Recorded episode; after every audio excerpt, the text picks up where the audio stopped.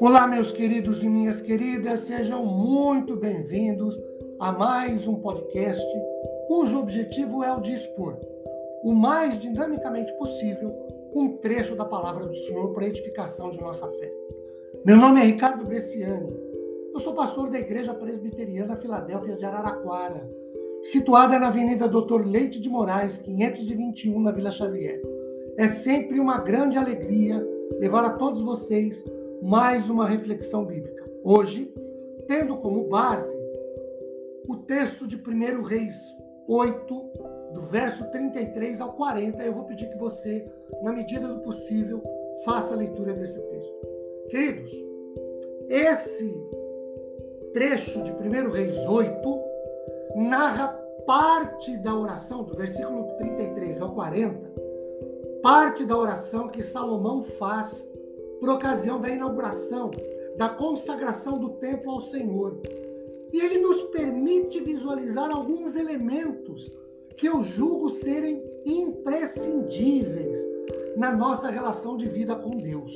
O primeiro elemento imprescindível eu quero destacar no versículo 33, que se repete no versículo de número 35, que é a conversão. Converter é mudar de rumo, mudar de sentido, mudar de direção, é também mudar de conceito, mas principalmente converter é mudar de vida. O segundo elemento imprescindível na nossa relação de vida com Deus também se destaca no versículo de número 33, a confissão do nome do Senhor, e se repete no versículo 35. É uma pública profissão de fé, de um compromisso de vida com Deus.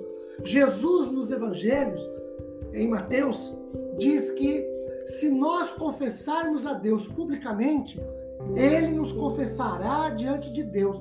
Mas a contrapartida, a verdade, na mesma proporção. Se nós negarmos ao Senhor, nosso Deus, diante dos homens, ele, Jesus, também nos negaria diante de Deus. Pública profissão de fé, confessar publicamente o nome do Senhor. O terceiro elemento imprescindível na nossa relação de vida com o Senhor, que também podemos destacar no versículo 33, é a oração, a súplica, que se repete no versículo 38 de 1 Reis, capítulo 8. Suplicar, queridos, é pedir de maneira humilde, intensa, é implorar, é rogar a Deus por seu favor a nós, meros suplicantes. O quarto elemento que eu quero destacar aqui, que julgo ser imprescindível na nossa relação com Deus, também se destaca no versículo de número 33, o perdão de Deus. Ele se repete nos versículos 34, 36 e 39. Perdão de Deus aos pecados sincera, verdadeira e genuinamente confessados. Agora, queridos, observemos os motivos pelos quais Salomão dirige a sua oração e súplica, ou faz a sua intercessão. No versículo 33, pelo perdão de Deus ao pecado do povo e aos ferimentos causados como consequências desses pecados. No versículo 34, faze voltar o povo à sua terra, ou restaura a vida do povo, diz Salomão. No versículo 35, falta de chuva, questões agrícolas, de sobrevivência, de sustento da vida, também pelo alívio da aflição que isto causa nas pessoas. Versículo 37. Fome na terra, ou problemas com a produção de gêneros alimentícios, ou peste. Crestamento, aqui no texto, conforme Dwight Moody, é o mesmo que uma praga.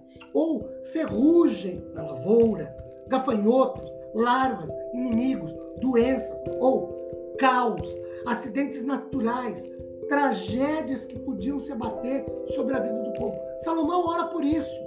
Versículos 38 e 39, retribuição individual, pessoal, de cada um, segundo suas vidas com o Senhor e à luz das suas ações. Versículos 41 a 43, até pelo estrangeiro, que óbvio, teme a Deus, Salomão dirige a sua oração e súplica, ou há por parte de Salomão aqui uma intercessão pelo próximo temente a Deus. Queridos, neste trecho de 1 Reis, de 33 a 1 Reis 8, de 33 a 40, nós temos um rei, uma autoridade, que é Salomão, e que se dirige a Deus de maneira humilde, em oração, em súplica intercessória pela vida do povo, da qual ele, óbvio, também faz parte. Meus queridos, espero sinceramente que Deus derrame sobre nossas vidas graça sobre graça, nos renove, mas que nós, em contrapartida, busquemos em súplica a bênção de Deus. Amém?